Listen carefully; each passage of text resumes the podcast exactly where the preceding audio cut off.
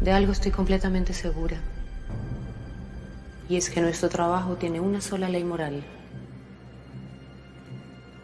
Su justificación a los resultados.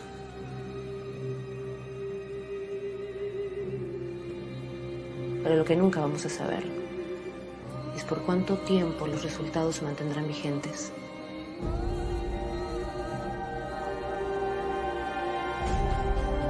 Que hace años se consideraba una operación militar exitosa, hoy es un problema de seguridad nacional.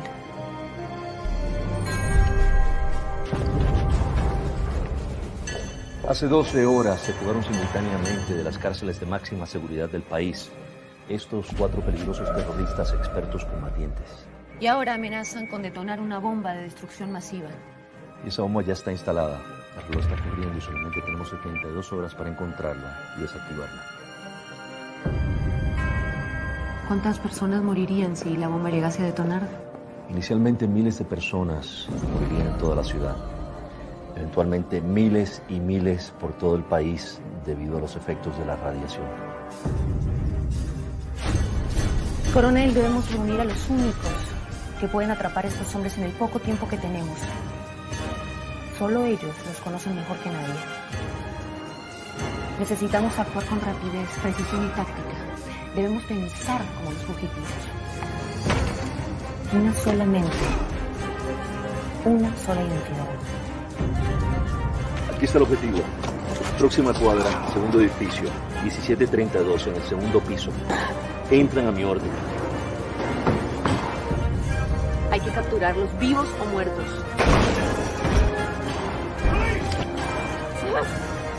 Póngase de pie. Manos arriba. Descúbrase el rostro. I saw a beast rising up out of the sea, having seven heads and ten horns.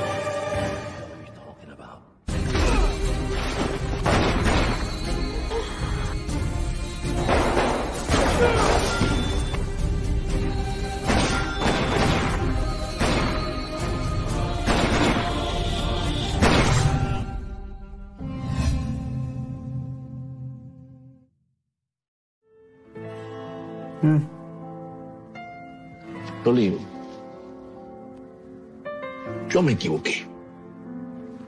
Sé que no estuve ahí para ti. Déjame enmendar mi error. Déjame estar para ellos como no estuve para ti. Déjame protegerlos como no pude protegerte a ti. Déjame asegurarles el futuro como no pude asegurártelo a ti por cobarde. Es que lo que usted está haciendo se llama limpiar culpas. Y siento que está jugando conmigo. Y yo sé que esto es por el bien de ellos. Y yo sé que lo que le está ofreciendo, nadie se lo va a ofrecer. No les puedo negar eso, pero por otro lado, no, no, no, no sé. Déjeme hablar con un abogado. Sí, haz lo que tenías que hacer. Yo sabía que no ibas a firmar de una. Pero te aseguro que no hay ningún secreto, Mm. trampa o mentira. Ujú. ¿Le puedo pedir dos favores? Lo que quieras. Ujú. No diga nada. O sea, se lo pido de verdad, de favor. No diga nada, por nada, a nadie, porque no sé qué estoy haciendo. No sé si esto está bien, no sé si lo voy a aceptar, no tengo idea de qué voy a hacer, pero no diga nada. ¿Y la otra? Es que las cosas no solamente se arreglan con dinero.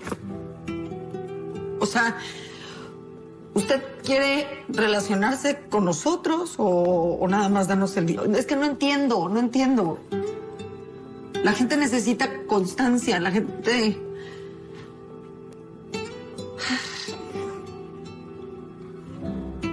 Lo que esos chavalos realmente necesitan es gente que los quiere.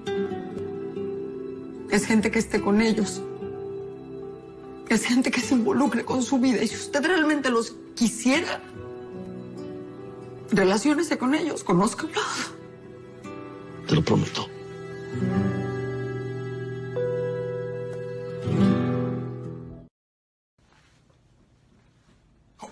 Oye, oye, no, no, no, no te vayas, no te vayas. Mira, comparte, comparte, comparte para llegar a más personas. Somos Biografía Urbana, la casa del artista latino. Oye, ya viene la entrevista, así que no te demores. Estamos emitiendo señal para que la gente sepa que estamos en vivo. Pero, pero ya viene la entrevista, ya, ¿viste? No te la pierdas. Comparte, comparte. Somos la mejor plataforma de entrevista que hay. Biografía Urbana, la casa del artista latino.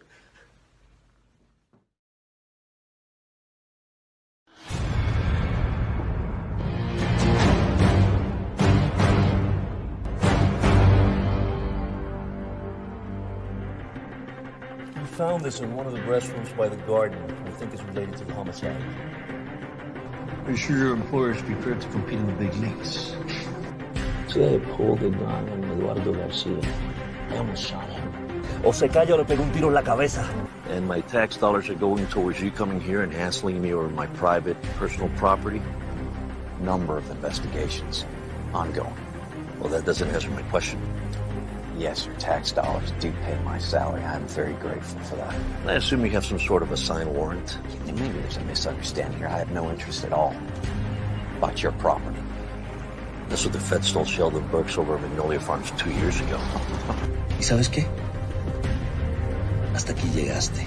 I mean, as if it wasn't bad enough that you see Eddie Jr. behind my back. Now you're carrying his child? How could you do this to me? How could you? Stands by his beliefs. Stands firm. We're most vulnerable to sin. That's why we have to pray and stay connected with the Holy Spirit. Eso es lo que vas a hacer de todas maneras, ¿no? Tanto te jodió que te reclamara la falta de respeto en mi propio patio. ¿Usted cree que lo amarré y lo metí en un baúl por un billar? ¡No seas pendejo, Fernando! Mr. Martin, you're a good athlete. You can end up getting a scholarship. Because let's face it, academically, you leave a lot to be desired. So if you get expelled, you have a lot of risk. You know exactly what I'm talking about. Eduardo, you've been blocking every move I make in this city, and now this. Si este no se alinea como tú quieres, un tiro de gracia, muerto el perro, se acabó la radio. Si en todo esto hay una víctima, es precisamente mi paciente. Si cooperan, nos vamos pronto. Y que quede registrado que no estoy pidiendo esto de mala manera, porque somos países hermanos. You will sign some papers that I have prepared for you. Then you and your charming wife can leave the country safely. No. Then I will have you shot. A mí nadie me falla. No estás tomando los medicamentos, ¿verdad? No. Cambio de planes.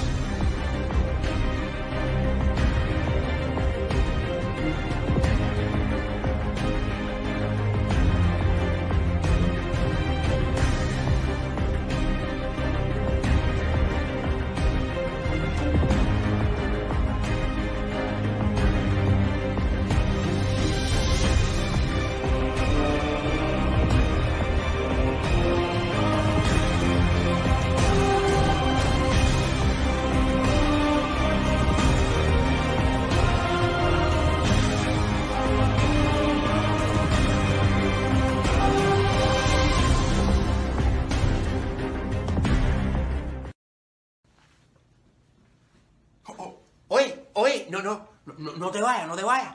Mira, comparte, comparte, comparte para llegar a más personas. Somos Biografía Urbana, la casa del artista latino. Oye, ya viene la entrevista, así que no te demores. Estamos emitiendo señal para que la gente sepa que estamos en vivo. Pero, pero ya viene la entrevista, ya, ¿viste? No te la pierdas. Comparte, comparte. Somos la mejor plataforma de entrevista que hay. Biografía Urbana, la casa del artista latino.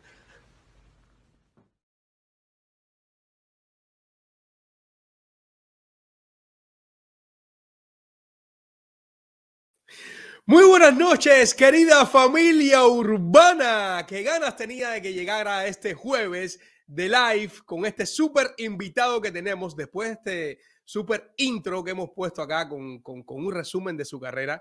Yo quedé aquí, vaya, derretido con ese eh, gran trabajo que, podemos, que pudimos apreciar en ese video. Señores, quiero comenzar agradeciendo siempre a todos ustedes por eh, seguirnos en nuestras plataformas. La familia urbana crece cada día. Ya estamos arribando a las 2.000 personas en YouTube. Gracias. Sigue creciendo la familia urbana. Muchas gracias por seguirnos en Facebook, en Instagram. Muchas gracias, señores. Siempre agradecido porque compartan nuestro contenido. Muy agradecido. Y no me demoro más. Hoy tenemos el privilegio, la dicha, el placer, la gran oportunidad de tener acá en Biografía Urbana a un señor actor. Hoy nos visita un gran actor con una carrera de más de tres décadas, con trabajos en el teatro, en la televisión, en el cine. Su carrera se ha expandido a Colombia, Venezuela, México y Estados Unidos. También ha sido doble en películas de acción, director, libretista y productor. Señores, acá en Biografía Urbana, Roberto Escobar. Bienvenido. Gracias, Junior. Gracias, Iván, también por la invitación y les agradezco porque han hecho tremendo trabajo de compilación de, de material. Vaya, me quito el sombrero. Gracias, Robert, gracias.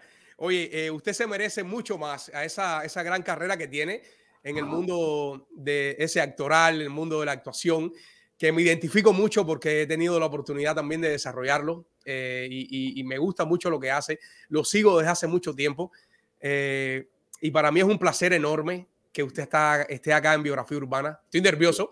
No, y muy agradecido. por favor, tú tranquilo y yo nervioso. Mi querido Roberto, yo aquí conversando con Iván en el estudio y asombrado, Roberto, qué cantidad de trabajos, más de, más de 40 películas, qué cantidad de, series, qué carrera más extensa. Tú, sí, has, podido gozar el, vivir de lo que te apasiona. Qué placentero. Exactamente, viendo esos clips que pusiste, las fotos, eh, es lindo recordar porque cada proyecto trae gratos recuerdos y vivencias, amigos que conoces, eh, otros que ya no están con nosotros, desafortunadamente.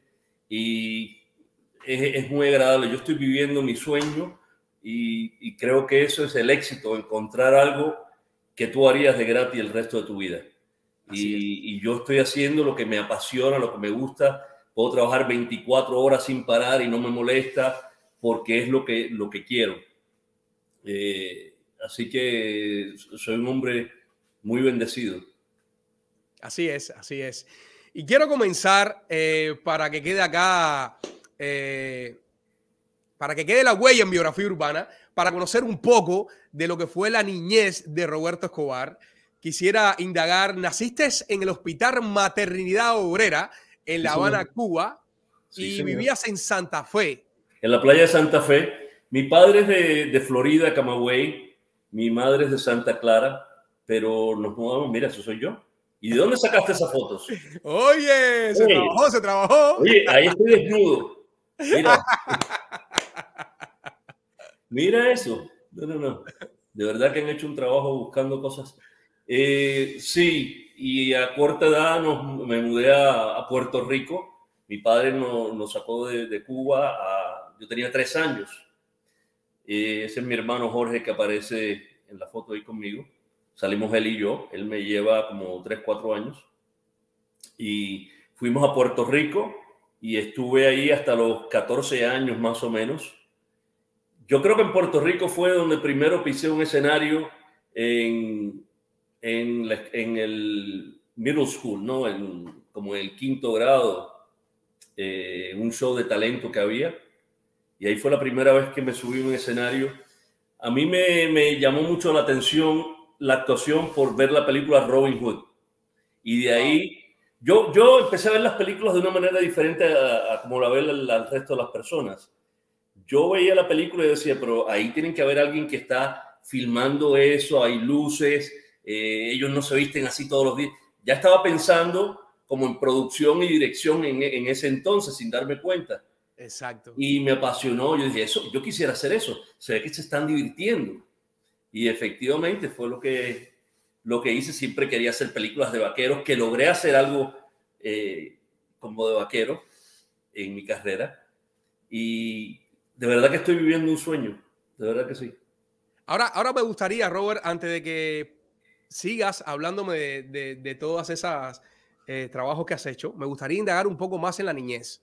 Okay. Eh, son tres hermanos en la familia. Sí. Eh, ¿El único actor de los tres eres tú? ¿El único que, que, buscó el camino del arte? Bueno, los dos actúan a su manera, los otros dos. ¿Ah, pero, sí? pero no son actores. No, eh, mi hermano mayor Jorge, una persona fantástica, mi hermano menor Eddie. A Eddie le gusta mucho el canto, pero no, no la actuación. Pero mi hermano mayor ha estado en el negocio de los carros por muchísimos años, o sea que tienen que ser actores, yo creo. En exacto, exacto. Robert, ¿y cómo era la relación entre ustedes cuando eran pequeños? ¿Cómo solían jugar? ¿Cómo, cómo se manejaban en casa, en, en el barrio en Puerto Rico? Eh, ¿En qué parte? ¿Vivían en el mismo Puerto Rico? Eh, vivíamos en un lugar eh, que se llamaba Levittown. Bueno, todavía se llama. Cuando apenas comenzaba ese barrio que ahora es inmenso, pero era... primero estábamos en Bayamón, en Santa Rosa eh, y después nos mudamos a un lugar llamado Levittown. Eh, muy linda la niñez de nosotros, de verdad que sí. Yo lloré cuando dejé Puerto Rico por los, dejar los amigos atrás y, todo eso, pero eh, de la manera que se jugaba antes no es como ahora, porque no existía obviamente el tanto ni computador, ni celular, ni tablet, ni Nintendo, ni nada de eso. Los juegos eran las canicas, las barajas de cartas de pelotero, cosas con la que usualmente juegan los niños cuando no existe nada de esto que existe hoy en día. Y, creo que es una niñez más sana porque socializas. Ahora se está perdiendo eso la juventud de cómo socializar eh, con otras personas, porque todo es por celular, por texto, eh, no, no tiene una conversación. Y, muy bien, una, entre mis hermanos muy competitivos siempre, los juegos muy competitivos, siempre fuimos así. Oye, y, cuando ya tú te, empezó a llamar la atención después de ver esta, esta película de Robin Hood y empezaste tal vez a, indagar sobre el tema actoral, pero también en esta época tú estabas practicando deportes, practicabas artes marciales. Sí, siempre, siempre me llamó la atención el, el Kung Fu en particular. Y las ¿Qué estilo? ¿Qué estilo? ¿Qué estilo de Kung Fu? Eh, Hongar. Hongar, Southern Shaolin, Hongar Kung Fu, que es un estilo del sur. Y soy discípulo del estilo. ¿Verdad? O sea, sí, a la vez que te haces discípulo, estás en el estilo el resto de tu vida con el, con el Grandmaster, con el, el maestro eh, del, que es como el abuelo del, del sistema. Y me encantaba ir con mis amigos a ver las películas de Bruce Lee, eh, todas las que eran de, de, acción. Nos entramos a ver las películas, las veíamos tres y cuatro veces. O sea, yo también, una cosa que me recuerdo en Puerto Rico, eh, yo pedí permiso a mis padres para ir al cine y, entraba al cine a ver, poniendo, en ese tiempo ponían dos películas, una tras de la otra. Yo veía las dos películas me quedaba de nuevo a ver las dos películas de nuevo, o sea, las dos, dos funciones back to back, una tras de la otra. Me apasionaba ver las películas, me, me encantó eso desde pequeñito. ¿Y en qué momento, Robert, ya después de, de estar eh, bien metido en el mundo del, del, del, deporte, las artes marciales, que eso atrapa bastante, yo creo que todos en, en, algún momento de nuestras vidas, yo recuerdo mi momento que cuando venía algún momento de películas allá en, en Cuba, eh, por ejemplo, las tortugas ninja, que era una de las tantas que morían en Cuba, eh, casi todos agarramos nuestros estilos de, de, practicar algún deporte de, combate. y era una racha. Yo tenía mis kendos hechos de aluminio con, con, con eh, tubos de aluminio de, catre. Hacíamos los kendos. Y los golpes que nos dábamos eran terribles, imagínate. Los golpes que yo me di también aprendiendo a usar los, los nunchacos pero vaya, ahora los manejo muy bien y todavía lo sigo haciendo. Me, me, me gusta mucho. Me apasiona eso también. Oye, entonces, ¿cómo vino este, este, este desenlace? Porque en algún momento tuviste que escoger, eh, decidirte por, por lo que es la parte actoral. Voy por esta. ¿En qué momento viene este desenlace o, o, o sigues llevando este mundo de, de, de, las artes marciales junto con la actuación? Siempre, siempre me ha apasionado ambas cosas. Yo siempre he sido muy inquieto en diferentes cosas. Me, en, cuando viví en Salt Lake City, en Utah, me, puse a hacer parapente, hang glider, eh, esquí en nieve, aquí hice esgrima. O sea, siempre me ha gustado saber de todo un poco y de algo mucho. Eh, muy inquieto, me gusta saber bastante de, de, todo, me gusta saber algo. Y me he mantenido con esos intereses, todavía sigo con el interés de las artes marciales, practico la forma, que es una, una forma muy manera de, de mantenerte eh, desestresado cuando tienes estrés. Hacer una forma del kung fu me relaja mucho y es buen ejercicio. Y siempre me ha gustado estar en varias cosas. Eh, soy librano, a los libranos les gusta estar en, en varias cosas a la misma vez. En varias cosas. Sí. Robert, eh, entonces a los 14 años decide la familia mudarse a los Estados Unidos. A Miami, exacto. Después, después de tantos años viviendo allá, eh, ¿sabes por qué tomaron la decisión tus padres? Eh, imagino. Yo creo que en ese tiempo, si mal no recuerdo, yo era muy joven, acuérdate de eso, a los 14 años. creo que iba a haber un cambio de, de- de gobernación y como ellos estaban ya con el miedo de lo que había pasado en, en Cuba, Mm, muchos cubanos salieron de, de Puerto Rico en ese entonces. Había muchos, bueno, todavía hay muchos cubanos y muchos hijos de cubanos que se han casado con puertorriqueñas, que, pero mucha gente descendiente de cubanos en Puerto Rico todavía. Pero en ese entonces había una cantidad enorme y, y muchos salieron en ese entonces porque pensaban que podía ir a un gobierno como el de Cuba. claro. Y por eso deciden venir a buscar suertes entonces acá a los Estados Unidos. Sí, Al- siempre al protegiendo, mi padre siempre protegiendo a la familia, siempre pensando por nosotros, un hombre que trabaja muy duro, trabaja muy duro por la familia. Afortunadamente todavía lo tengo, tiene 91 años. Wow. Y, y mi madre 80 y tantos altos, que no le voy a decir porque a las mujeres no les gusta que digan la edad, La verdad. pero, pero 80 y tantos avanzados. Qué bendición. Una bendición muy grande para mí tener esos padres, de verdad que sí. Siempre lo he dicho y, y cualquiera que los conoce sabe por qué lo digo. Robert, eh, al llegar acá a Estados Unidos, eh, fue como recomenzar nuevamente. ¿Recuerdas dónde fue que se instalaron por primera vez? ¿Cómo fueron esos primeros años que tú tengas en tu mente? Eh, como- Fíjate, nos hemos mantenido, mi- eh, la casa de mi padre, a donde vivió originalmente, nos hemos mantenido más o menos en la misma zona, a 20 cuadras de donde cuando llegamos en el 72, 73. Eh, después nos mudamos a un 10 cuadras de ahí, más o menos.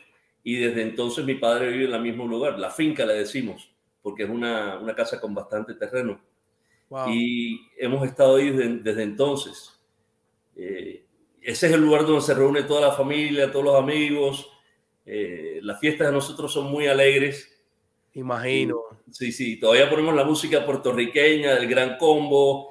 eh, todo el mundo se pone a bailar cuando ponen la- la- las canciones del Gran Combo y a cantar a la misma vez. Momentos muy agradables con la familia. Robert, ¿qué extrañas de Puerto Rico ahora que hablas del Gran Combo? Precisamente eso, la- las navidades en Puerto Rico son las navidades más alegres que yo he visto en mi vida. Carnavales, ¿eh? ¿Eh? Carnavales hacen. No son carnavales, ahora hacen lo que se llama iluminados, que en cada pueblo hacen como un tipo de carnaval, el iluminado las luces de Navidad, pero comienzan, yo recuerdo que hacían lo que se llamaba el, el asalto navideño, que tú estabas dormido en, digamos, el 15 de diciembre y viene un grupo con, con instrumentos y todo a despertarte y tú te tienes que unir a ellos y seguir asaltando, ir de casa en casa y ahí te Wow. preparan el asopado, o sea, hacen una fiesta de casa en casa. Muy alegre, muy alegre. Y, por ejemplo, todavía siguen las celebraciones de Navidad allá, hoy Día de Reyes, y las octavitas, las seguiditas. Un pueblo muy alegre. ¿Y has tenido oportunidad después que te fuiste de regresar y poder revivir esos momentos en, algún, en alguna etapa? Fíjate, fui, eh, efectivamente pude ir porque hice la película Plantados, que dirigió Lilo Vilaplana sobre el tema de los presos políticos plantados, y terminamos la filmación en Puerto Rico, en el Castillo San Cristóbal, y me pude reunir con mis amigos de la infancia y fuimos a uno Wow. de esos encendidos que te digo en Cataño, donde yo iba al colegio San Vicente Ferrer, y pude visitar con muchos de los amigos, nos reunimos todos, muy, muy agradable, muy bonito. Conservo esas amistades de- desde que éramos pequeñitos hasta ahora, fíjate. Wow, espectacular. Oye, y ahora me llama la atención, cuando estás acá en Estados Unidos, ya fue aquí en Miami, ¿no? Que llegaron ustedes. Vinimos a Miami, yo casi no hablaba inglés, eso sí que fue un choque cultural porque aquí tuve que ir al high school. Imagínate, eh, aprendiendo ahí a las mías. Yo tuve que enseñarme yo mismo el, el inglés con grabaciones de Berlitz y, y, lo aprendí porque el primer año estaba más perdido que embolatado, como dicen en Colombia. Eh, sí, y como decía, como dice mi amigo Rubén Rabaza, los miraba y le decía nada más una frase. Si los veía, si los veía serio, decía, yes. Si los veía alegres, yes. Imitaba lo que ellos estaban y decía, yes, a todo. a todo, yes. Robert, ¿y cómo es que llegas al Teatro Prometeo, eh, fundado por la, por la actriz cubana Teresa María Rojas? Teresa eh, María Rojas, esa es la madre de todos los pollitos del, del teatro aquí en Miami. Mira, Mario Ernesto Sánchez, que es el, el director del Festival de Teatro Hispano, también fue alumno de ella. Mucha gente que tú conoces en la televisión y en el cine son eh, eh, producto de, de, las enseñanzas de Teresa María. Una persona muy apasionada, una poetisa, porque eh, ella tiene una página de, que se la voy a compartir de, en, en, Facebook de poemas y ella pone Genial. de poesía todos los días. Una persona divina, un alma muy pura, muy... Si la ves, la amas, de verdad que sí. Pues yo me le acerqué a ella y yo le dije, yo veía a los actores que salían de ahí, le dije, Teresa, yo quiero unirme al grupo. Me dijo, ven. Y empecé con ella, hice varias obras de teatro. Eh, bajo la dirección de Teresa, aprendí muchísimo con ella y, y de la cosa más importante que he aprendido con Teresa es que eh, en la actuación uno nunca, nunca dejas de aprender. La graduación es la muerte. Sigues aprendiendo hasta, hasta el día que mueras. Tienes que seguir aprendiendo esa inquietud de observar, aprender de todo, querer aprender, mejorar tu profesión, tienes que tener esa inquietud. Exacto. No, uno tiene que siempre ir por más. Eh, eso es uno de los retos que, que, yo en mis comienzos actorales también allá en Cuba, en, un, comencé en el anfiteatro de La Habana Vieja y siempre recuerdo que, que el director nos decía, no, no, se queden con lo que tienen, traten de ponerse constantemente escalones, escalones de ir por más. Y de eso se trata. El, el actor no para de, de, de aprender. Pero desafortunadamente, Junior, muchos de los actores jóvenes hoy en día a la vez que empiezan a trabajar, ya paran. Y entonces no quieren seguir, por eso tú lo ves haciendo el mismo trabajo siempre. Piensan que cambiando el color del pelo ya es otro personaje. ¿eh? Claro. Y, y, no quieren seguir aprendiendo, no van a talleres, no se mantienen en forma. Es como, como el fisiculturista que se entrena para el concurso de Mr. Universo y después deja de entrar. No, tienes que estar entrenando todo el tiempo. ¿no? Completamente. Eh, aquí mucha gente nada más eh, entrena cuando tiene un casting. Ahí empiezan a entrenar. No, tienes que estar entrenando todo el tiempo, estar en forma todo el tiempo. Actualmente tienes que estar en forma. Oye, ¿y, recuerdas, eh, Robert, la primera obra que tuviste la oportunidad de, desempeñar? Yo trabajé en una obra que era, fíjate, era en inglés, Breakfast with Bessel Less era una interpretando a un militar mormón y entonces la, disfruté mucho, fueron muchos de mis amigos a verla. Eh, después, o sea, yo, yo comencé las cosas al revés. Yo empecé trabajando en el, en el mercado en inglés y después pasé al de español. Al de español. La mayoría de la gente empieza en español para pasar el, al anglo. Yo lo hice al revés. O sea, yo nunca, yo nunca abandonó el mercado americano. Siempre he estado en el mercado americano desde que empecé, desde los primeros días. Ya sea en comerciales, en series, en todo, era eh, en, en, inglés. Mi primera obra en español fue Bodas de Sangre, en, el mismo festival de teatro hispano que te dije de, de Mario Ernesto Sánchez, que es un gran amigo mío. Y en realidad yo, yo no estaba listo para eso, para trabajar una obra de, de, de Lorca, sí, hacer muchísimos trabajos, pero de todo se aprende. Yo, sí. yo nunca he tenido un fracaso, sino que de todo yo aprendo. El que vea las cosas de esa manera va a aprender mucho en su vida. es como le decían a Thomas Edison que cómo se sentía él haber fracasado diez mil veces inventando el bombillo. Y él dijo, yo no he fracasado diez mil veces, yo sé diez mil maneras de cómo lo va a funcionar. O sea, eh, o sea, yo sé cómo no hacer las cosas, aprendo del malo y del bueno. Siempre toma lo que te, lo que te corresponda, de lo bueno y lo malo lo deja. así es, un gran amigo mío. Exacto. Así es, así es. Robert, eh, tenemos un segmento acá que me encanta, acá en Biografía Urbana. Eh, una ronda de saludos. Tengo una ronda de saludos que tenemos para ti y quiero que la disfrutes mucho. ¿Ok? ¿Tenemos listo saludo, Iván? Rueda saludo para Roberto Escobar. Mi nombre es Jorge Escobar, yo soy el hermano mayor de Roberto Escobar, eh, que siempre ha tenido ese talento artístico desde muchacho. Estaba, estaba en, lo, en lo del teatro y de las películas y de todo eso. Eh, fue muy, muy polifacético, o es muy polifacético, lo mismo así una, una una novela de comedia, que una novela seria, que una película seria. Eh, estudió artes marciales por mucho tiempo. ¿Y qué más te voy a decir? Eh, le deseo todo el éxito del mundo siempre y que lo quiero mucho y lo extraño cuando no lo veo, que lo veo casi todos los días.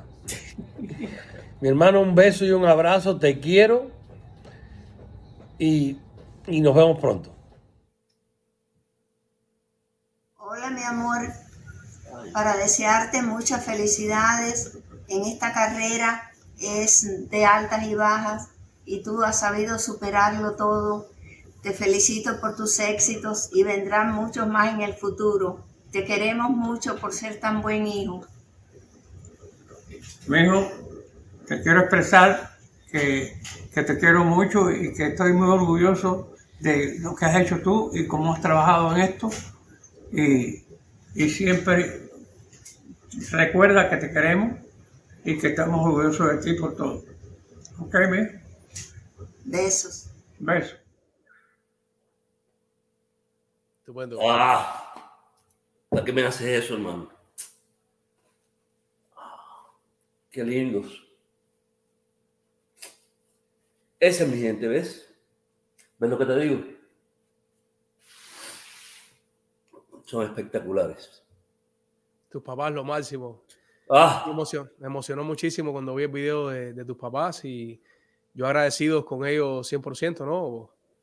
Mm, a mí también me llega, me, llega, me llegan muchos, eh, cuando veo videos así, me llegan demasiado y, lo aprecio muchísimo, lo aprecio muchísimo.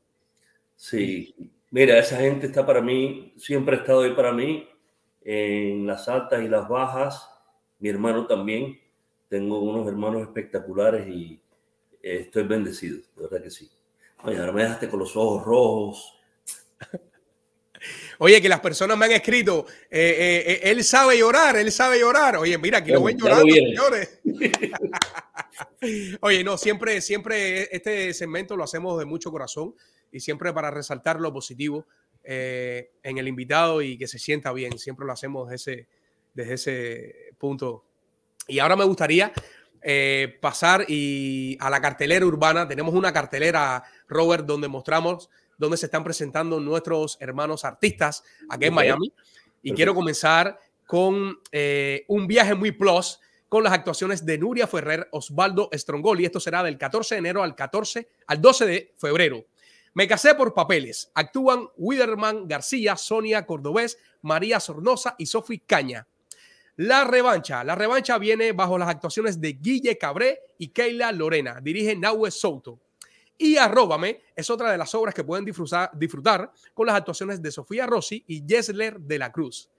Y el 7 de enero, señores, se estrena Huevos Roto, una comedia para disfrutar en familia con las actuaciones de Alberto Puyol, Susana Pérez y Carlos Acosta Milian, bajo la dirección de Yusnel Suárez. Así que ustedes saben, señores, no hay motivo para quedarse en casa y no disfrutar del buen arte que se hace acá en Miami. Y seguimos con nuestro invitado Roberto Escobar, un súper actorazo que tenemos la dicha y el privilegio de tenerlo acá en Biografía urbana. Mi querido Roberto también estudió aviación. Tú sabes que yo eh, quería trabajar con las líneas aéreas eh, y después del high school. Mira, hoy en día la, la mayoría de los jóvenes, cuando salen de, de, la escuela superior y van a entrar a la universidad, muchos no tienen ni idea qué es lo que quieren hacer. Y yo dije, bueno, me interesan las líneas aéreas y estudié administración de aviación y terminé trabajando con Eastern Airlines mientras estaba estudiando también lo del teatro, participando en las obras, haciendo los comerciales. Y trabajé como 10 años, 11 años para una línea aérea Eastern Airlines y me mudé con ellos para Salt Lake City, Utah. Estuve allá hasta el 80 y tanto y después regresé para Miami y, y aquí empecé la actuación ya de lleno. Wow, genial. Oye, qué, qué, qué, qué manera de, de, de tocar eh, diferentes disciplinas en tu vida. Como te digo, tengo muchos intereses, me interesan muchas cosas y me gusta aprender de todo un poco. Me gustan mucho los idiomas, me gustan las diferentes culturas, viajar, aprender de diferentes países. Yo creo que si viajas y aprendes de otras culturas, eres una persona que aceptas más al, al resto del mundo. Eres más comprensible porque una persona actúa de tal manera es muy importante viajar y, y, conocer otras culturas. Así es. Mi querido Iván, ponme la parte de, lo, de los mensajes. Tengo muchos mensajes acá, Robert, y quería leer algunos. Eh, por ejemplo, se conecta eh, Leonora Álvarez desde Puerto Rico, Cuba y Puerto Rico de un pájaro, las dos Sara. Yo también soy, soy Libra. Eh, aquí ella haciendo alusión en todo momento, está desde Puerto Rico, Leonora Álvarez, muchísimas gracias por estar conectada. Rosa María Fernández eh, también comenta por acá, el éxito es para quien insiste y persevera. Eh, me encanta Bodas de Sangre, mi personaje, La Luna. Eh, Rosa, Rosa es mi esposa, Roberto es actriz también. Ah, qué bien. Eh, en estos momentos ella está en Dallas, Texas, y está mm. conectadita, siempre apoyando, y, y, y, a ella le gusta mucho el Lorca y se identifica mucho con esa obra. Mm. Nada como la familia, qué lindos. Leonora Álvarez también comenta este, en este mensaje. Jacira Ríos desde Brasil también se conecta, bienvenidos. Eh, Lina Gómez, Robert, eres el mejor. Muchísimas gracias con todos estos mensajes acá para nuestro invitado, acá en Biografía Urbana. Saludo desde México, Agüe López. Agüe López también escribe saludos desde México. ¡Wow! Genial. Estamos en todas partes, Biografía Urbana. Gracias de verdad, de todo corazón, en este super live con este super actor. Robert, sobre esta, sobre esta época, llega la película Cat Chaser con Peter Wheeler, Thomas Milian y Víctor Rivers, actores cubanos, estos dos últimos. ¿Qué tan difícil fue elegir entre, entre lo aéreo y este films? Porque aquí fue donde vino el elegir. O me salgo de la parte de aviación. ¿Cómo, cómo sabes eso? ¿Cómo, ¿Cómo sabes eso? Por Dios, por Dios, ¿cómo, se, ¿cómo no se va a saber tantas cosas de un actor como tú? Eh, eh, yo realmente no lo cuento mucho, pero ese, esa, esa película sí fue, como dice mi profesora Teresa María Rojas, un momento capital. Eh, la vida, tú llegas a, un, a una, digamos, a una vía que se divide y tienes que ir o por acá o por acá. Y yo tenía que escoger o la, el trabajo de la aviación o en la película, el cine. O la película. Y yo escogí el cine. Dejé algo que era en ese momento muy seguro, porque era un trabajo fijo, pero dije, esto es lo que yo quiero hacer. Imagínate la oportunidad de trabajar con Tomás Milian, que es una superestrella para nosotros, bueno, para el mundo entero, en Italia especialmente es muy, muy conocido, un actor cubano muy, muy bueno, Tomás Milian, Peter Weller, eh, eh, ahí decidí yo que por ahí iba y, y lo hice. Y siempre tuviste certeza, Robert, de, de, de, que iba a funcionar. Yo creo que para, para aprender a nadar hay que lanzarse al mar a lo hondo. Tienes que quemar tus naves. Tú sabes el cuento de quemar las naves, ¿no? Claro, completamente, completamente. El guerrero que llegó con su, sus barcos a, a, otro, a otro país y cuando llegaron a la, a la costa, ya llegaron a, a, la, a la playa, quema los barcos y le dice, ustedes ven eso, son nuestros barcos quemándose. Ahora la única forma que vamos a regresar a nuestra casa es en los barcos de ellos, ganando. Entonces yo quemé mis naves. Las quemé y ya van 36 años, altas y bajas obviamente, porque hay momentos siempre difíciles, pero afortunadamente tengo gente que me apoya y, y le doy muchas gracias a Dios por haberme puesto esto en el camino. Genial, genial.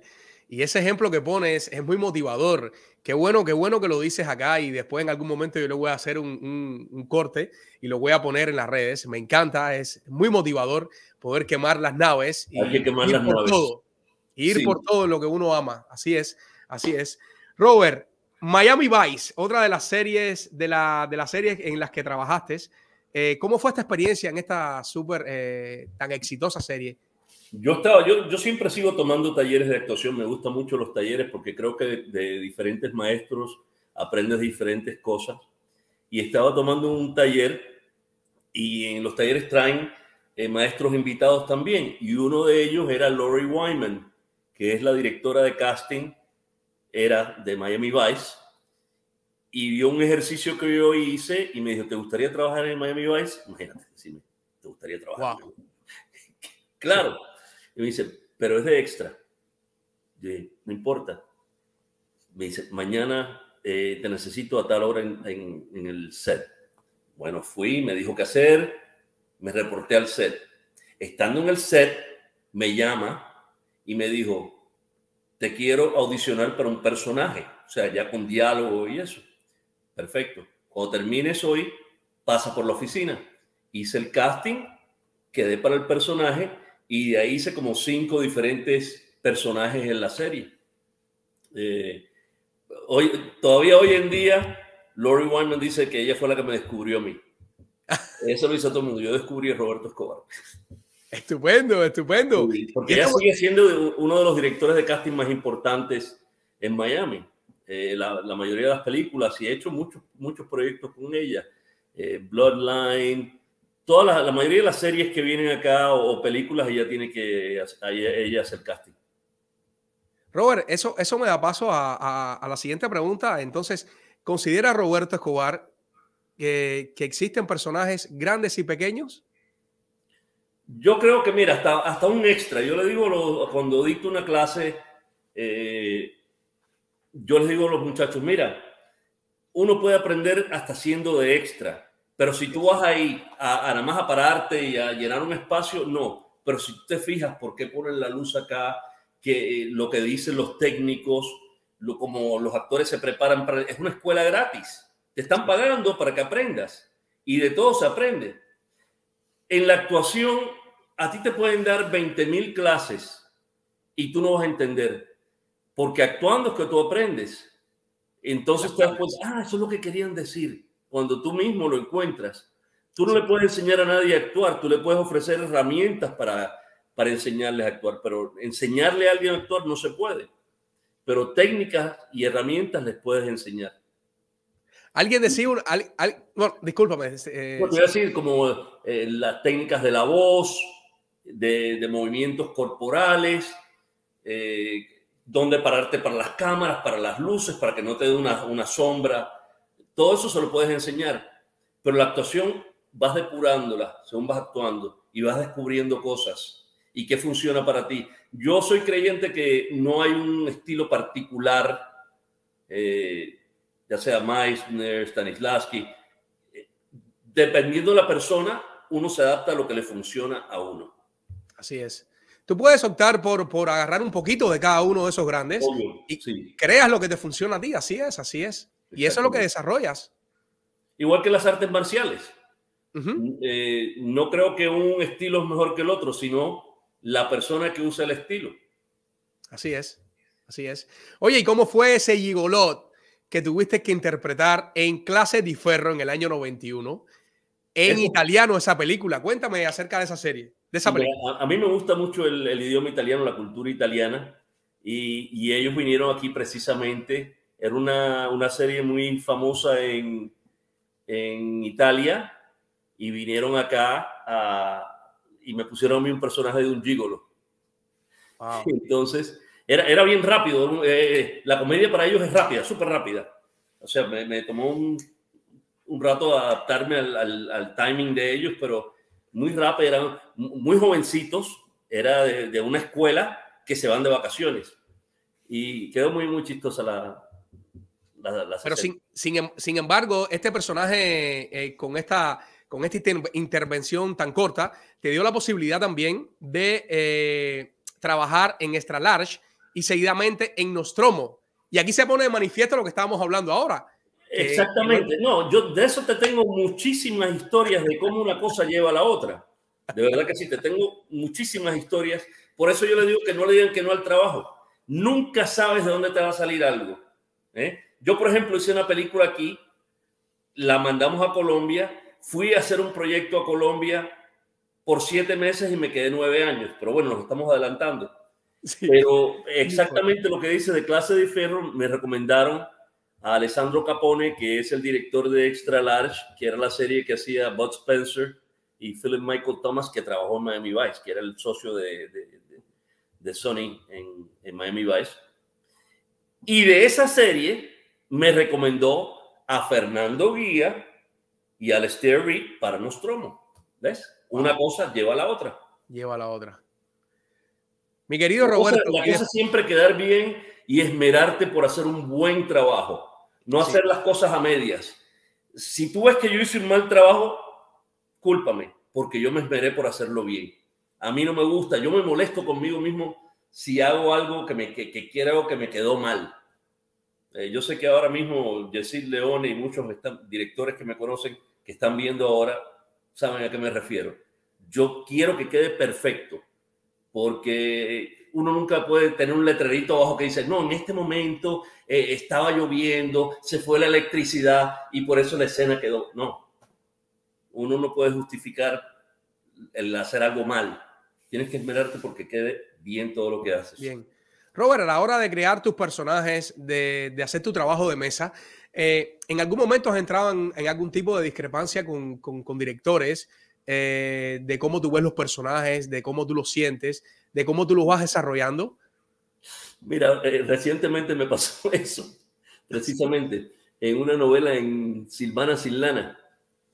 No sé si la viste, pero es de, de- con Maritza Rodríguez y Carlos Ponce, y el personaje mío era el, mar- el marido de Maritza, que es un estafador y se escapa y, y ellas se tienen que mudar de la mansión y vivir en una casa pequeñita en Hialeah.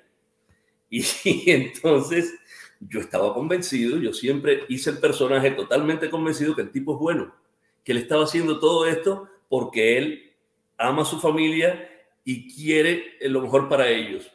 Y esta gente me decía, no, el personaje es malo. Y yo, no, no, no, no, no, no, este tipo es muy bueno. Y ahí estábamos en esa discusión, pero bueno, funcionaba para el personaje. él- porque él sí pensaba que le estaba haciendo bien a la familia. Mira eso, mira eso. Robert, y después de tanto, después de tanto tiempo eh, trabajando en el, en el mundo de habla inglesa, con tantos éxitos, ¿qué, qué, qué es lo que te detona o qué te impulsa a ir por, por esa transición en comenzar a trabajar en telenovelas como lo fue Guadalupe?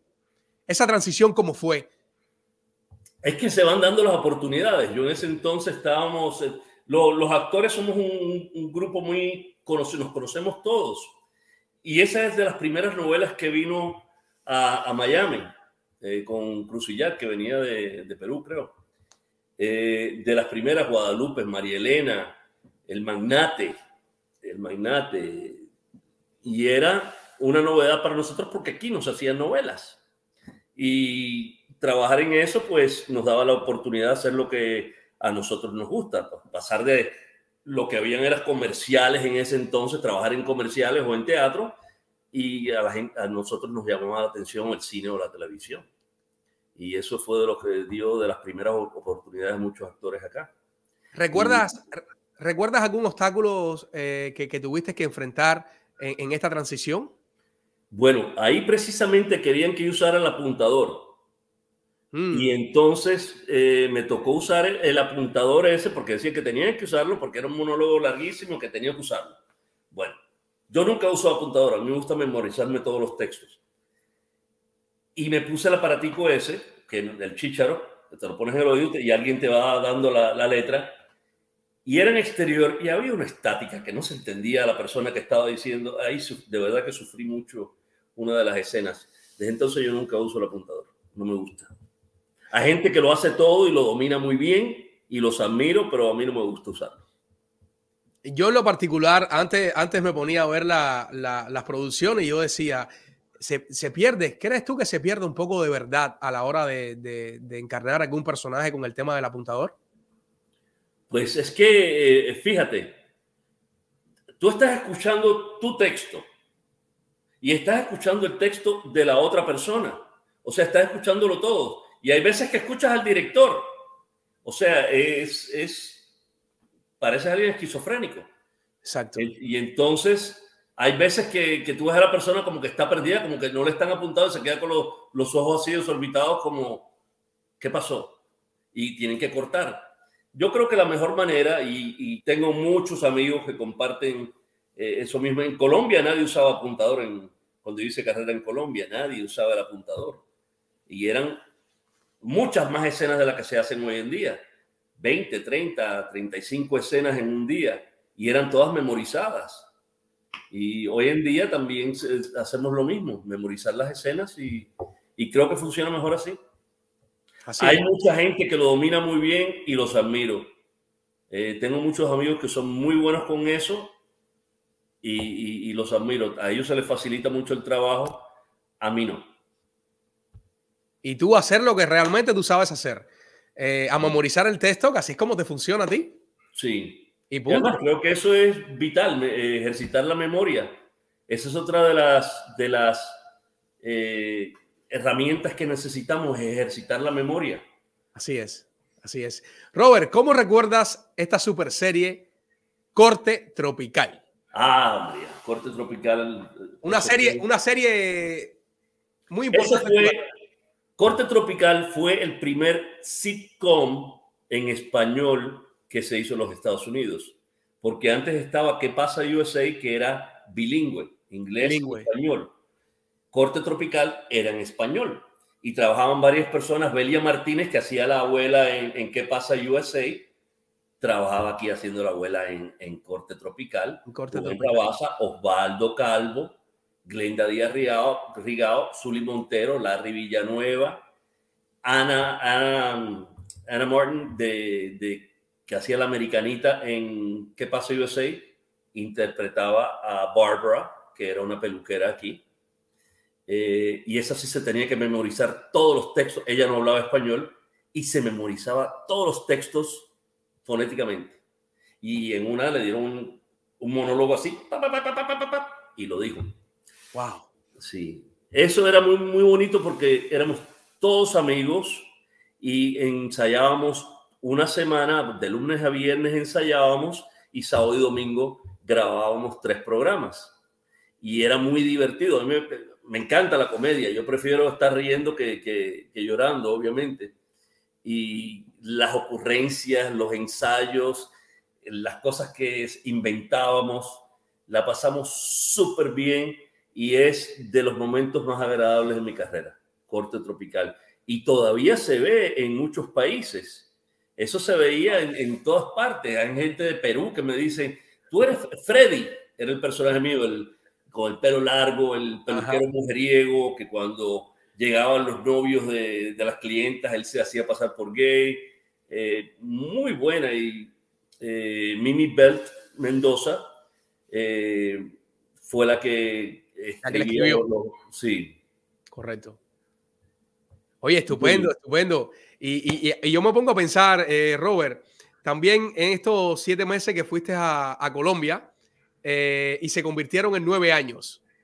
Nueve años ininterrumpidos de muchos trabajos. Fue precisamente después de, de Corte Tropical, hicimos un piloto que se llamaba LA Café, que era con muchos de los integrantes de, de Corte Tropical pero tuvieron problemas en la negociación con el network y no salió al aire y quedamos así como en, en, ¿qué hacemos ahora? Y precisamente en ese momento me llama alguien y me dice, mire, están buscando un personaje cubano en Colombia. personajes cubanos casi nunca los buscan. Siempre quiere que hables neutro. Neutro, centro neutro. y entonces yo había hecho una película aquí en, en, beta. Hicimos una película, un amigo mío, Norton Rodríguez, que se la protagonicé. Y mandé esa película, mandamos la película. Y por la película me dieron el trabajo de un personaje en una serie que se llamaba Mambo, que era sobre un, tipo como un espía eh, misterioso con varios pasaportes que llega a este pueblo, hay una familia rica, es una, una, historia muy complicada eh, y de muchos elementos interesantes. Y él se envuelve entre todas las familias de, de alta sociedad siendo como un impostor. Eh, la serie no funcionó muy bien en Colombia, eh, estaba programada para 80 capítulos y creo que hicieron 50 y, y, salió del aire. De ahí salieron muchas personas conocidas también que tienen carrera hoy en día, eh, muy conocidos aquí en Miami y en, internacionalmente. Salieron varias actrices muy conocidas. Pero fíjate, a pesar de que el proyecto no funcionó, yo me convertí en una opción en Colombia a raíz de ese proyecto. Y entonces me empezaron a llamar otras programadoras para que trabajara con ellos. Y ya me iba a trabajar con una programadora cuando el, señor que me, la, la, que me llevó allá, la programadora que me llevó, dijo, no, no, no, no, no, yo lo llevé a usted, lo traje aquí eh, y me dio otro contrato. Y de ahí yo no terminaba un contrato, tenía otro, así, todo el tiempo. Hasta que, eh, y tenía mis hijos acá, mi familia. Venía los fines de semana, me cansé de eso tanto tiempo y, hasta que finalmente dije, no, mira, me, regreso a Miami y vine para acá. Oye, y, Fuego Verde fue una de las series que marcó también tu carrera en Colombia, por allá por el año 96. Hacías el personaje de un fugitivo. Esa Muchas escenas de acción. Esa fue una serie muy interesante. Eh, fíjate, yo estaba, yo estaba filmando Nostromo en Cartagena y viene eh, estaba sentado en la mesa que me gustaba a mí frente a la, la banda, un grupito de unos viejitos que tocaban música cubana, y viene el, el, dueño y me dice, hay alguien que te quiere hablar aquí, y, vino un americano y me dice, yo quiero hablarte de un proyecto, empezó a hablar de un proyecto que se llamaba Fuego Verde, y dice que estamos hablando con la programadora, y eso te pasa mucho, que te dicen algo y nunca, nunca se concreta. Ah, bien, bien, bien. Eh, bueno, avísame, eh, este es mi número, avísame cuando, cuando se dé. Al año, yo estaba en otro proyecto en, en Bogotá y me llama el hombre y me dice, vamos a reunirnos que se va a dar el proyecto. Y efectivamente, eh, me llamó, fui a, a RTI, que era la programadora que estaba produciendo, Fíjate, de muchas de las cosas más interesantes en mi vida no tuve que audicionar, se me presentaron así de esa manera. Por ejemplo, ir a Colombia por una película, fui a Colombia, no hice ninguna audición. Fuego, no hice audición, me dieron el personaje por proyectos que había hecho. Y así fue.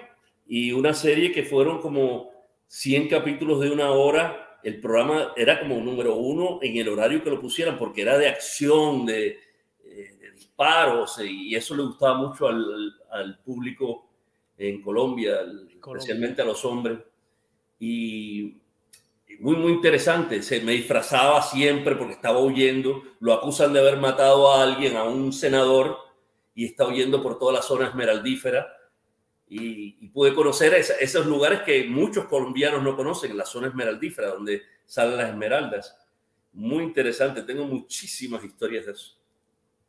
Oye, pues fíjate que acá nosotros en, Biografía Urbana seleccionamos unos fragmentos de Corte Tropical y de Fuego Verde y lo queremos mostrar aquí en el programa uh.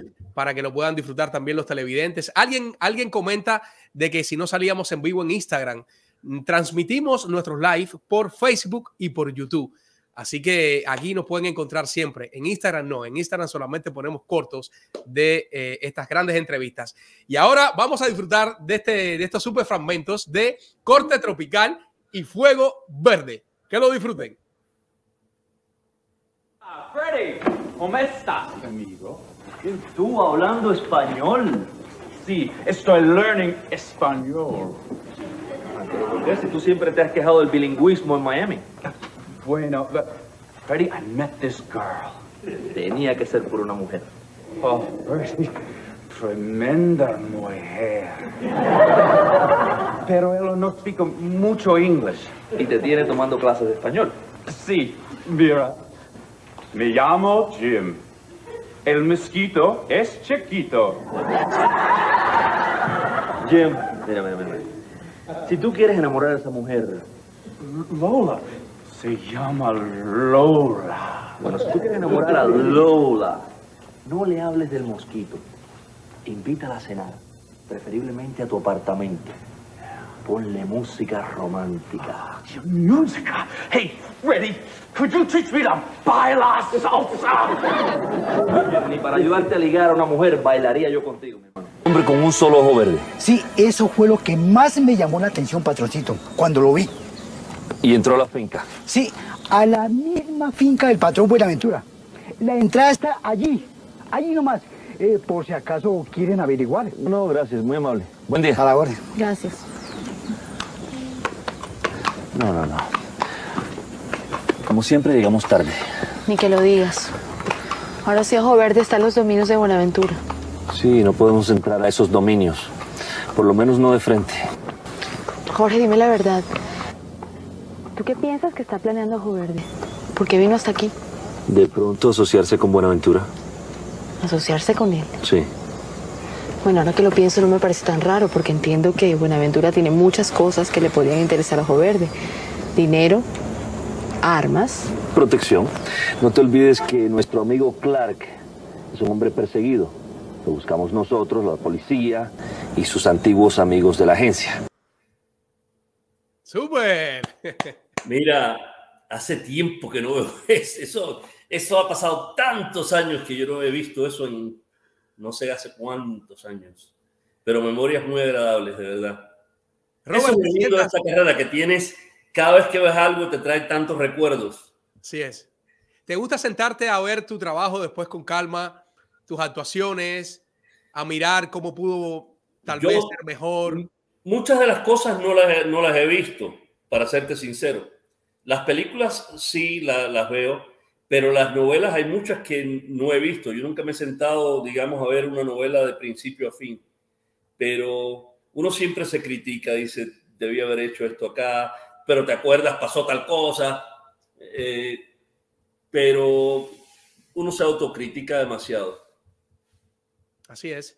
Oye, y, y esa experiencia de trabajar con William Levy, siendo su tío en la comedia A Change of Heart. Oye, perdona mi idioma, mi, mi, Change mi of heart, en inglés. corazón. Es un juego de palabras. Change of heart quiere decir eh, literalmente un cambio de corazón, pero en inglés el juego de palabras es a change of heart, es que como que cambiaste de, de- de- de pensar. Y es porque el, el protagonista, que era Jim Belushi, era una persona que odiaba a los latinos, a los gays, y resulta que le da un infarto y le ponen el corazón de un latino gay. Wow. Y la hija se enamora de un latino que es William. Y, y yo hago el personaje del, del tío de William. William es una persona que yo quiero mucho. Eh, yo fui el coach de actuación de él cuando estaban protagonistas de novela, cuando eh, apenas estaba comenzando, cuando se le dio la oportunidad de, trabajar en pro- protagonistas de novela. Y tuve mucha fe en él. Yo sabía que él iba a triunfar. Se lo pronostiqué a los productores cuando me preguntaron quién opinas que va a ser el del, futuro aquí, yo les dije William. Y efectivamente no me equivoqué. Y estoy muy orgulloso de todo lo que ha logrado porque se ha mantenido humilde y ha logrado cosas que muchos actores quisieran lograr. Es un empresario, eh, una persona muy, muy cariñosa con, con su familia, con sus hijos, los ha educado muy bien y estoy muy orgulloso de sus logros. Y ahora está produciendo cine, series, está trabajando mucho, de verdad que sí, muy orgulloso. También trabajé con él en South Beach Love, interpretando al padre. Recientemente, este año pasado. Fue una grata sorpresa para, para los dos. Oye, genial, Robert. Y otra, otra, de, otra de las tantas series fue Bloodline. Bloodline. Bloodline. Esa todavía se puede ver en, Netflix. En Netflix, exacto. Una, una, serie muy exitosa. Yo siempre había admirado mucho a, al actor principal, a Kyle Chandler, porque yo he visto todas las series que, que hacía él. Y cuando se me dio la oportunidad de trabajar mano a mano con él, porque éramos él en las escenas, él y yo nada más. Las disfrutamos mucho y también tengo anécdotas de ahí, porque él acababa de llegar de Los Ángeles, había perdido el vuelo anterior, llegó un vuelo tarde y, nos pusimos a pasar la escena porque él no estaba muy fresco con la, la letra y, me dijo, vamos, a pasarla y estuvimos ahí horas trabajando en, en las escenas y nos hicimos amigos en, en tan corto tiempo. Les regalé una caja de tabacos, eh, le gustan los tabacos cubanos y, y, fumamos tabacos cubanos juntos ahí en el trailer. ¿A ti también te gustan los puros, Robert? Sí, claro, claro. Eso te... A mí me gusta repasar los textos con mi puro. Te despeja mucho la mente, es como un relajamiento. Los que fuman tabaco saben lo que quiero decir. Claro. Oye, otra, otra de las producciones en las que has trabajado, Mi Familia Perfecta, bajo el mismo cielo, Silvana sin lana, el Señor de los Cielos interpretando a un militar cubano, el único personaje que no se le quitó el nombre. ¿Te diste cuenta de eso? Sí, completamente. sí, yo estaba hablando con, con, el escritor y me dijo, tú sabes que se me pasó eso de una manera, no, me, no sé por qué, pero a todos los personajes le han cambiado el, el nombre, el mismo Aurelio y Casillas no es el nombre del Señor de los Cielos. ¿No fue a profesor, Robert? ¿Perdón? ¿No fue a profesor que lo hicieron? Eh, los cambian todos, pero yo creo que es para, para cuidarse. Y esto de dejarle el, Ramiro Valdés, claro. no creo. No creo que fue a propósito. Pero bueno, ahí está y, y hice el personaje y es, creo que el trabajo gustó. Pero coméntame en esas filmaciones que tuviste el tema del acento cubano que tanto impactó en tu vida. Cuéntame. Fíjate, es que, es que después de trabajar tantos años y te, te acostumbras a, a, no usar el acento cubano porque tienes que neutralizar el acento. O sea, a la vez que tú empiezas ya en el, en el negocio de la actuación y estás en las novelas, no puedes hablar, hoy ven acá, mi hermano. No, porque eso no, no funciona. No puede ser el padre de una familia mexicana hablando así, a menos que lo expliquen. Eh, y entonces, yo trabajando en Colombia, trabajando eh, en México, tienes que más bien neutralizar el, el acento. Y me pedían hacer el acento cubano aquí y ya me daba un poco de trabajo hacer el acento cubano, fíjate. Sí. Tiene que pensarlo y ensayar y, hacer el acento cubano. Y pasaba algo muy interesante porque el que hacía el personaje del Chema, Alberto Guerra, es cubano. Y entonces yo empezaba a hablarle cubano y él tenía que hablar mexicano, así norteño, y, se le pegaba el acento cubano de vez en cuando. Y... Oye, estupendo, estupendo todo esto que cuentas acá, Robert. Oye, y también has obtenido muchos premios, algunos de ellos eh, mejor actor secundario en Corte Tropical, mejor actor en telenovelas por Fuego Verde. Y es verdad que, que, Rubén Rabasa te dejó ganar ese premio a ti. Eso lo dice él bromeando, lo que le duele. No es actor secundario, era mejor actor en comedia. Y precisamente lo iba a mencionar, que le gané el premio de mejor actor en comedia a Rubén Rabasa. Un gran amigo mío, lo quiero muchísimo. Rubén es una persona que admiro muchísimo de su perseverancia. Eh, él vino aquí en el 55, desde el año 55 está Rubén Rabasa en los Estados Unidos. Vino sin aprender inglés. Bueno, todavía no lo habla, pero se va a molestar conmigo porque digo eso. No, para nada, para nada. Que quiero mucho y, y, y de verdad que es perseverante, perseverante y admirable. Y todos sus amigos lo admiramos mucho por eso y lo queremos él te, muchísimo. Él te quiere mucho a ti, tiene una gran opinión tuya y te lo demuestra en este video que vas a ver a continuación. Ay, Dios mío. Roberto no es solamente uno de mis mejores amigos, sino que también hemos trabajado juntos en cine y televisión, donde pudiéramos contar anécdotas que fueran muy graciosas e interesantes, que pudiéramos escribir hasta una buena comedia.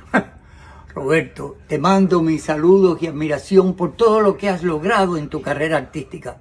Con todo cariño, mm, Rubén. Ay, tan lindo. Yo lo quiero muchísimo. Ah, María. Lo quiero muchísimo, Rubén. Gran Sí. amigo. Súper. Oye, cuéntame esa producción ejecutiva que, que- que- que hiciste en, en Perseguida. También interpretaste un personaje, un psiquiatra, Sí. en 11, 11 grados de culpa. Medina. Mira, Perseguida todavía se puede, la pueden ver. El que quiera ver Perseguida está en HBO On Demand. Pueden verla en HBO On Demand. Es sobre una mujer que tiene una psicosis de persecución y yo soy el que la estoy tratando, el, el psiquiatra de ella, y empiezan a suceder cosas en, en- en la vida de ella que, eh, bueno, no quiero contarles, el, el tráiler lo pueden ver en YouTube, eh, ponen perse- tráiler perseguida y en- está en HBO On Demand, se los recomiendo. Esa la hice con un grupo que se llama Resplandor, con quien, mira, ese es el, tráiler que estás viendo ahí ahora en pantalla de Perseguida. Es esa, y esa es María Gaviria.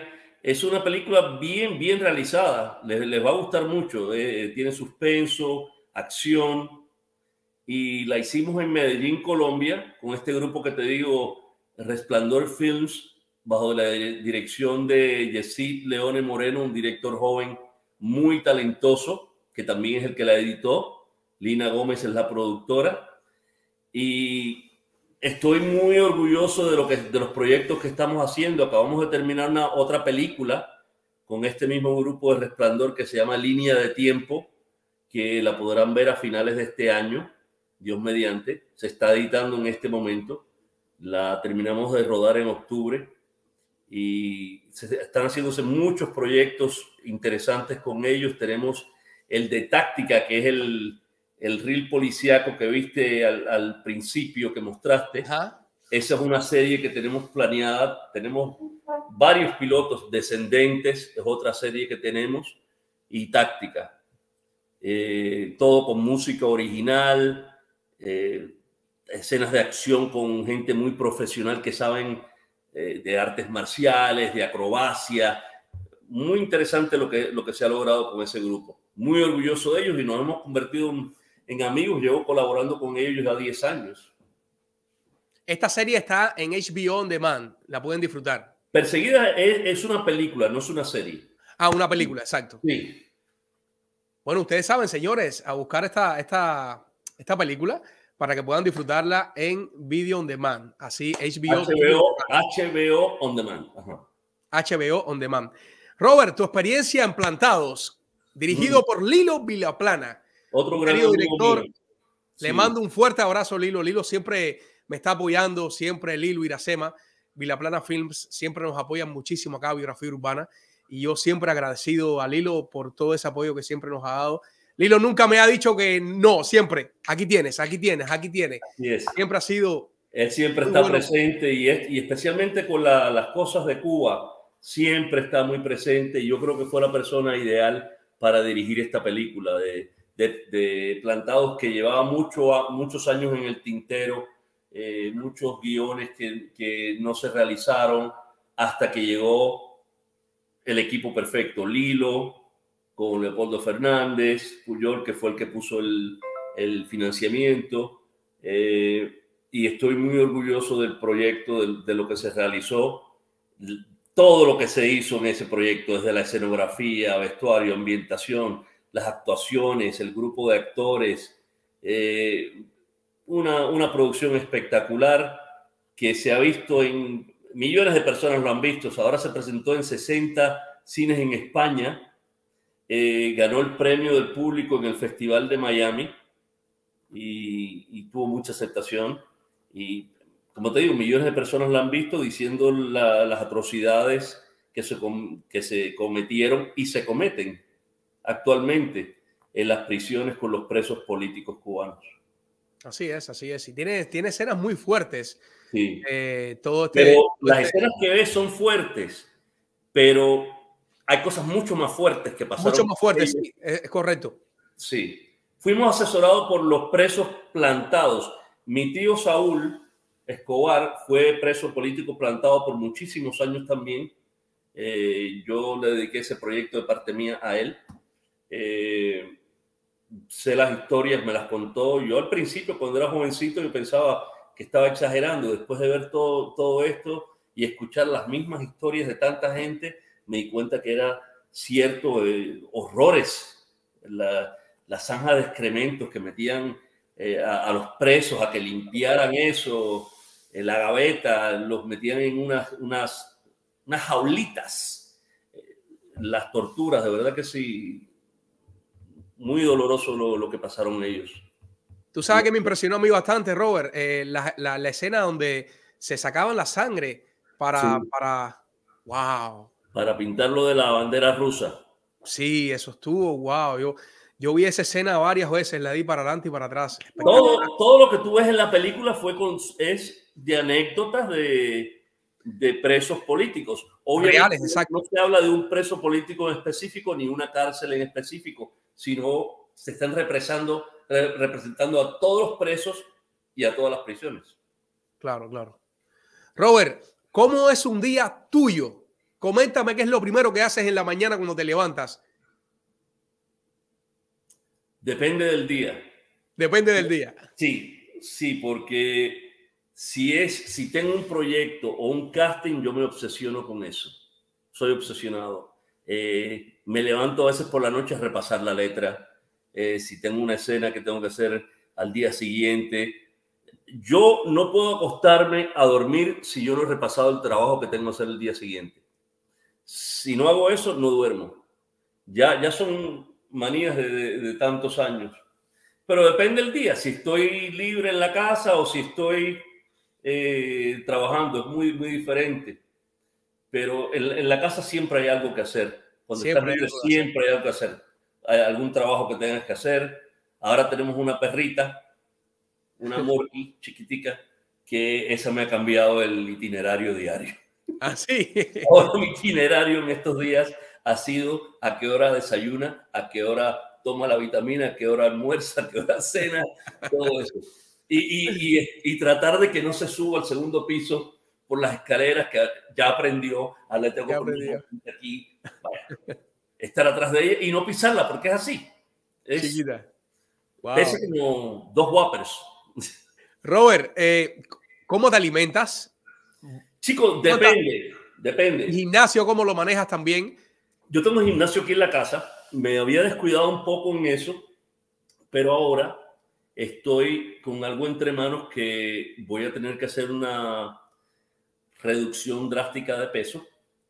Y estoy en eso, ya he rebajado en estos días desde el 31 de diciembre, ya, ya se nota la diferencia. Tú sabes en qué se nota mucho la diferencia cuando quitas el azúcar. Ya, ya estoy tomando hasta el café sin azúcar. Antes sin azúcar. yo le echaba eh, al café con, con, cream, con cremora, ¿no? Con Ajá. La crema que se le pone. Y azúcar. Ya no le pongo el azúcar, me acostumbré. Yo soy muy dulcero, no he, comido, no he comido ni un chocolate, no me he tomado ni un trago, ni, un, ni una copa de vino. Aquí tengo mi, mi cava de vinos no he abierto ni una. Estoy siendo bien. Yo cuando me propongo algo, voy a eso. Y, quiero bajar mínimo 40, 45 libras en los próximos dos, tres meses. Y estoy en eso. Dándole fuerte, dándole fuerte. Y lo vas a ver. Claro que sí. si, me ven muy, si me ven flaco, estoy bien. Exacto, exacto tengo un proyecto que quiero rebajar. Robert, ¿cuál tú crees que ha sido eh, la clave para lograr todos tus éxitos? Que nada es imposible y, crear un mapa, estar muy enfocado. Yo creo que si tú estás en una pelea, ¿ok? Te voy a dar esta, esta imagen. Si tú estás en una pelea y tú le dices, a ese le voy a morder la nariz, te van a dar golpes, tú vas a dar golpes, pero eventualmente le vas a morder la nariz porque ese es tu objetivo. ¿Me explico? Si tú dices, yo voy a hacer esto, vas a dar vueltas, lo que sea, pero vas a lograrlo. Ahora, ¿Cómo lo haces más rápido? Teniendo la meta muy clara y qué pasos hay que tomar para llegar a esa meta. Yo siempre he hecho eso. Digo, ¿qué quiero hacer yo? ¿Quiero trabajar en una línea aérea? Bueno, pues voy a hacer, tengo que hacer esto, esto y esto. Y lo logro. ¿Quiero hacer otra cosa? Bueno, tengo que hacer esto, esto y esto. Y lo logro. Es como el ajedrez. A mí me gusta el ajedrez. Eh, tienes que estar planeando movidas por adelantado. Y yo siempre le digo a la gente, si tú quieres llegar a, a Los Ángeles y no tienes un mapa, tú vas a dar vueltas y vueltas, posiblemente vas a llegar a Los Ángeles, pero vas a perder mucho tiempo. pero si sabes que primero tienes que salir de aquí, salir de la Florida, ir por tal lugar, seguir a Texas, tener un mapa, cómo llegar ahí, es más claro. Entonces tienes que saber qué pasos tomar para lograr tus objetivos. Así es, así es. Robert, ¿tienes algún ritual que practicas antes de salir escena? A la hora de grabar, a la hora de salir en, las tablas. No, no me gusta comer antes. Eh, hago mis ejercicios de calentamiento en, el camerino eh, porque tienes que tener el, cuerpo también relajado, vocalización. Eh, mis textos los, los, los repaso muchísimo tengo que subrayar, que ponerlos en amarillo, resaltarlos en amarillo. Yo agarro el, el guion y resalto todos mis textos en amarillo. Si es en otro color, no puedo. Tiene que ser amarillo. Pero ya yo sé visualmente en qué parte de la página está ese texto. O sea, si se te olvida algo, tú le dices, le dices, está en la, en la, la tercera página en el medio, búscalo ahí, y ahí está porque te lo aprendes de esa manera. Son cosas de hábitos de que uno va desarrollando en tanto 36 años, imagínate, memorizando libretos. Eh, uno busca el sistema que le funcione a uno. Así es. Oye, de tus tres hijos, tienes tres hijos, dos, varones y una hija. Y una hija. ¿Siguieron tu, tu camino? Porque Fíjate. he sabido que algunos han trabajado en las producciones que tú has hecho. Exactamente. Les he he dado personajes más pequeñitos. De todos, eh, mi hija, Mariana, eh, le gusta escribir, tiene un talento impresionante para escribir. No sé, es un alma vieja seguro porque tiene un talento de la manera que escribe que tú dices, y esta niña, desde pequeñita, las historias que, inventaba, eh, yo se las tengo todas guardadas, ella ni lo sabe, ella las botaba y yo recogía todos los cuentos que escribía, se los guardé todos. Eh, una, una, facilidad para escribir muy creativa. Hizo un guion ahora en, la universidad y le producieron el, el corto. Eh, lo, mira, lo, lo, actuó la hija de John Secada, era una de las protagonistas en el, en el corto. y, y, creo que le, le gusta eso mucho. Trabaja ahora con una agencia de publicidad pero creo que eventualmente va a seguir con lo de guionista de cine porque tiene un talento muy grande y tú puedes darle vuelta a esto, pero cuando estás para algo, lo vas a terminar haciendo. Así es, de que lo haces, lo haces, siempre y cuando tengas tu mapa, como mismo tú dices. Robert, ¿qué legado te gustaría dejar? ¿A quién? ¿A mi familia o...? En general, a tus personas, a las personas que ven tu trabajo, creo que por ahí estoy, estoy, enfocado. Las personas que te siguen, que conocen tu carrera, ¿cómo te gustaría que, te recuerden? Bueno, estamos muy temprano para decir que me recuerden, ¿ok? Porque todavía eh, quiero crear muchos más recuerdos, pero a mí siempre me gustaría que cada vez que alguien hable de mí, que le traiga una, una sonrisa a la cara. Eso, eso, eso, esa es la respuesta. Robert, eh, muchísimas gracias, Robert. Ya terminamos. Mira, llevamos una hora 25. No te puedo creer. Y, se ha ido volando, de verdad que sí. La hemos pasado, la hemos pasado requete bien. Sí. Eh, yo, yo lo he disfrutado muchísimo. Ha sido una gran experiencia para mí poder eh, escucharte, poder conversar contigo. Eh, Sabes que, que, te imaginaba más serio a la hora de hacer esta entrevista. Eres una persona muy jocosa. Eres muy agradable. Los personajes que me dan son personajes muy serios, usualmente de mucho carácter. Pero yo soy todo lo contrario, yo soy una persona muy alegre. A mí me gusta buscarle eh, el lado alegre a todo. bueno, como cubano al fin, que ve, vemos los jocosos en todo. Oye, ahora que me dices, eh, ¿qué te gusta más? ¿Teatro, televisión o cine? ¿O Mira, cada cual en su momento? Sí, el, teatro es algo que le, le gusta a todos los actores porque es la respuesta inmediata del público, estás trabajando con el público ahí, eh, pero es, especialmente acá, es ensayar una obra tanto tiempo para presentarla en un corto tiempo. Tuve la oportunidad, eso no lo, no lo mencionamos, fíjate, me gustaría mencionarlo, de la obra Amparo, que es sobre los fundadores de la Habana Club en Cuba, la familia Rechavala, Ajá. que se presentó aquí por mucho tiempo, muchos meses. Más de 200 vendidas funciones. funciones. Amparo, de, Amparo Experience. Más de Y 200 eso- funciones hic- hicieron. Muchísimas, ciento y pico. Y, y todas vendidas. Y los, los boletos al final eran casi 200 dólares y se, y se vendían, porque era teatro inmersivo. eh, interactuábamos con el público.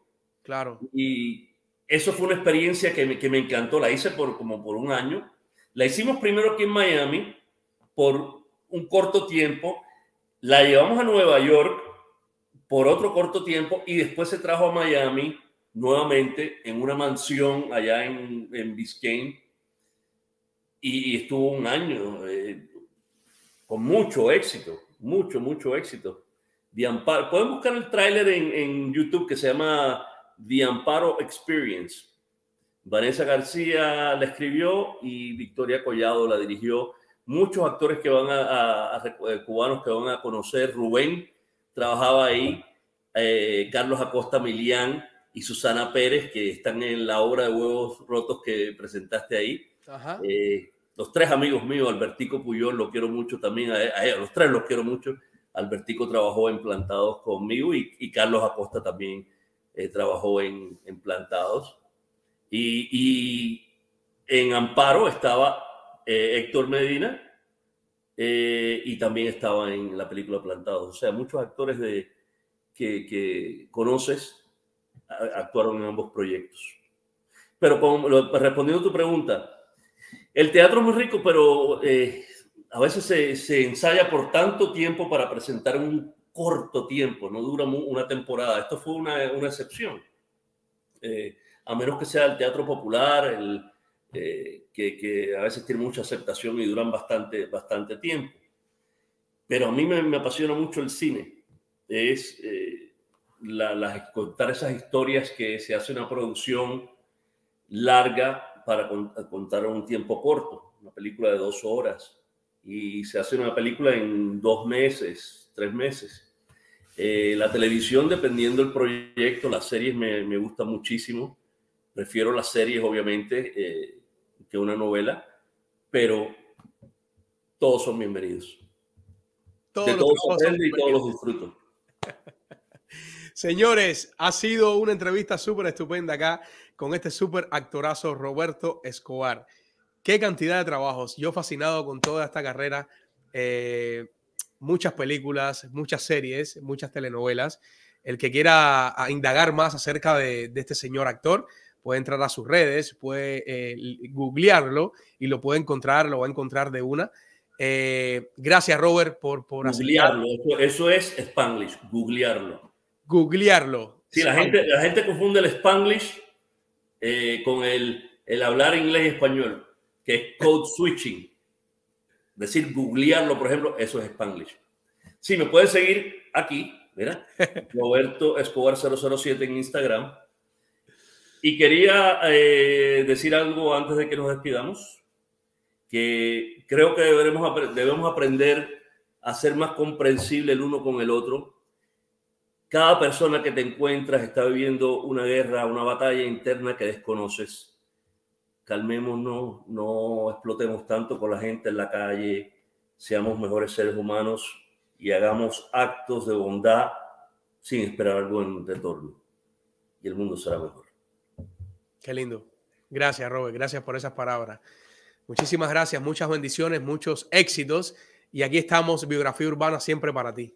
Gracias, hermano. Igualmente, les doy las gracias porque de verdad hicieron un trabajo de ordenar ese material y los saludos de la gente esa que me quiere tanto yo los quiero tanto, de verdad que se los aprecio. Y hicieron un trabajo, te pronostico un futuro muy grande en, en el programa este y lo que te propongas en programas de entrevista en la televisión, vas a triunfar. Gracias, gracias. De momento, si aparece un personajito por ahí en una de las series tuyas, ahí estoy también. ¿okay? Dale, dale. gracias, Robert. Señores, Roberto Escobar acá en Biografía Urbana. Gracias de verdad, Robert, por, por estar acá con nosotros en este live. Muy agradecido, señores. Qué entrevista, qué live, qué carrera acá en Biografía Urbana. Estamos bendecidos cada vez que tenemos un, un artista acá que nos brinda su tiempo para contarnos su carrera. Y el de hoy fue a todo lo grande, señores. Roberto Escobar acá en Biografía Urbana. Y este trabajo es gracias a nuestros patrocinadores. Y comenzamos con la Escuela de Cinematografía, Arte y Televisión de Miami. Si quieres estudiar una carrera audiovisual, llama al 305-634-0550. Y Rosa María Fernández te puede asesorar a reparar tu crédito Llámala al 512-792-0290. Si quieres comprar casa, invertir en real estate, llama al 305-742-1961. Jim Quevedo es tu solución. Y si quieres aprender a alimentarte, a hacer ejercicios, Boss Trainer, puedes llamarlo al 305-846-0673. Señores, nuestros patrocinadores hacen que nuestro contenido pueda estar en el aire. Muchísimas gracias por estar con nosotros en este super live y agarrando los minutos finales, quiero recomendarles la membresía de biografía urbana, que por solo 1,99 al mes podrás tener una mención especial en nuestro programa. Tú te enterarás primero de nuestro próximo invitado, tendrás una insignia personalizada al lado de tu nombre en el chat y lo que más me encanta, podrás enviarnos preguntas para el invitado y la haremos en tu nombre por solo 1,99 al mes. Ayúdanos a que este proyecto pueda expandirse y puedan llegar muchas más personas. Muchísimas gracias por seguirnos en nuestras plataformas. Si tienes tu negocio y quieres anunciarte con nosotros, puedes escribirnos a biografiaurbana1 gmail.com. Trae tu negocio a la casa urbana. Muchísimas gracias y recuerden que si su día les va genial, es porque está suscrito a este canal. ¡Nos vemos!